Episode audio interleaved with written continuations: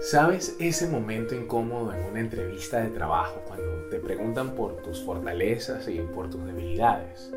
Tu mente puede llegarse a inundar con tus peores cualidades, cualidades que no quieres compartir con nadie. Y al mismo tiempo te puedes tomar un buen rato tratando de encontrar una buena cualidad con la cual presentarte a ti mismo. Y de repente tu identidad se reduce a ser o un procrastinador o un organizador alguien que trabaja en solitario o alguien que sabe trabajar en equipo.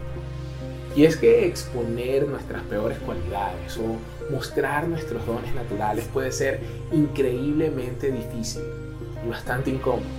Pero tengo buenas noticias. Hoy debemos soltar lo peor y pasar a abrazar con confianza lo mejor de Dios.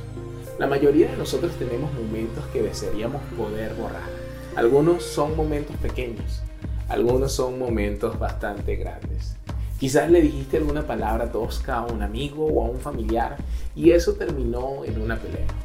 O pasaste por una temporada viviendo de una manera en la que sabías que esa era la manera incorrecta de vivir.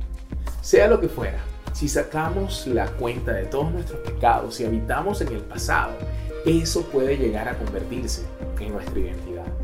Pero con Dios nosotros podemos quitarnos nuestra antigua identidad y caminar con orgullo en una totalmente nueva. Pedro, que fue uno de los discípulos más cercanos de Jesús, escribió que no importa quiénes llegamos a ser alguna vez, porque ahora ustedes son linaje escogido, real sacerdocio, nación santa, pueblo adquirido, para que anuncien las virtudes de aquel que los ha llamado de las tinieblas a su luz admirable. Elegido, santo, especial, miembro de la familia de Dios. ¿Te describirías de esa manera?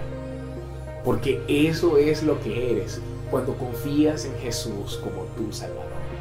Somos llamados de la oscuridad a una luz admirable.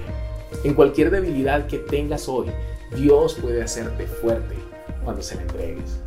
Lo que sea que creas que es imperdonable, Él puede cubrirte y llamarte santo, porque la gracia de Dios es más grande que cualquiera de tus pecados. No importa cuántas personas te hayan hecho sentir desechable o inútil, Jesús te ha marcado como la posesión especial de Dios. Así que no te atrevas a caminar en la oscuridad pensando que tu identidad está en tu pasado. Tu pecado no es tu identidad, no eres lo que hiciste, eres lo que Dios dice que eres. Eres una hija, un hijo del Rey de Reyes.